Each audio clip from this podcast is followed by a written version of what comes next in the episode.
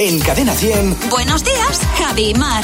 Nerea nos ha dejado también una pregunta para el comité que se reúne ahora con Jimeno, Luz García de Burgos. Hola chicos. Buenos días. Buenos días. Y dice, ¿por qué te has hecho el dormido alguna vez en tu vida? A ver, Mar. Para limpiar, para no limpiar. para no limpiar. Yo me acuerdo en, en casa de mis padres los sábados, claro, aquello era un zafarrancho top para arriba. Y yo, Nada.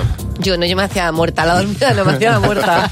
¿Y tú, Jimeno? Para no atender a las visitas de mi madre Ah. en casa.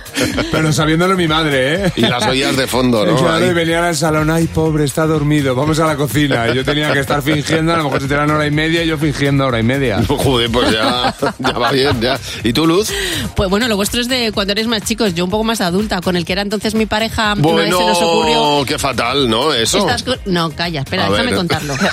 Ocurrió esta típica de el que mañana es cuando se levanta el primero hace el desayuno. Sí. Y yo lo único que oía por la mañana era como nos estamos riendo los dos cada uno por su lado. así. Ahí hasta las doce y media de la mañana no se Uf. levantó nadie. Ay, me pone el hambre, tío. Yolanda Núñez, ¿cuál ha sido tu mayor movida con el coche? A ver, Mar. Lo he contado, bueno, yo he tenido mil, o sea, mil historias, pero la primera fue cuando mi hermano me dejó su coche, Sí. Mm, yo 18 años, me acaba de sacar el carnet, y me dijo, te dejo el coche en verano si me llevas al aeropuerto porque me voy de vacaciones. Y yo dije, hombre, yo estoy flamenca. Entonces, mi hermano llevó el coche, yo tenía que de- volver a Leganés. Me recorrí la M40 16 veces hasta casi quedarme sin gasolina porque yo no sabía volver a Leganés. ¿Y tú, Jimeno? Pues yo nada más sacarme el carné, mi padre me compró un coche para romperlo y efectivamente lo rompí. me tiré una hora que- pensando que estaba en quinta y estaba en tercera. Bueno. Reventé el coche. A ciento y pico por hora con el coche en tercera. Imagínate. Pues a mí mi mayor movida fue una vez que se tuvo que llevar el coche a la grúa, me quedé tirado y me quedé en el, en el asiento del piloto, yo iba flipando encima de la grúa. Esto fue como un niño pequeño, ¿Qué es tío. esto, la Warner? Me sentía el rey del mambo. No me extraña. Le decía, ¿puedo? Bueno. Claro, sí, hombre, cuéntese usted.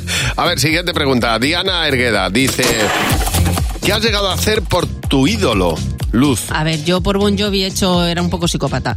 Lo que recuerdo así más tal fue eh, estudiar un examen de estadística en la universidad el día anterior en una esplanada del aeropuerto de, de Madrid-Barajas, Sí. esperando a que llegara Bon Jovi para conocerles y les conocí y aprobé. Muy bien. Madre mía. Doblete, eso es- Cuatro eso horas es un estudiando doblete. en el césped. Claro que sí. Yo no soy muy mitómano, debo decirlo, pero le he dado un beso al- a la figura de cera de Kylie Minogue en el Museo de Cera de Londres. Sí, porque como sea el de, como sea el de Madrid, no me puede ser veían. Kylie o, O Esperanza o no, o Aguirre. exactamente, o- u otra persona. Cuando no me veían en el Madame Tussauds dije, te Muy voy a, bien. te voy a dar un beso. Oye. Kylie". Muy maduro, ¿eh?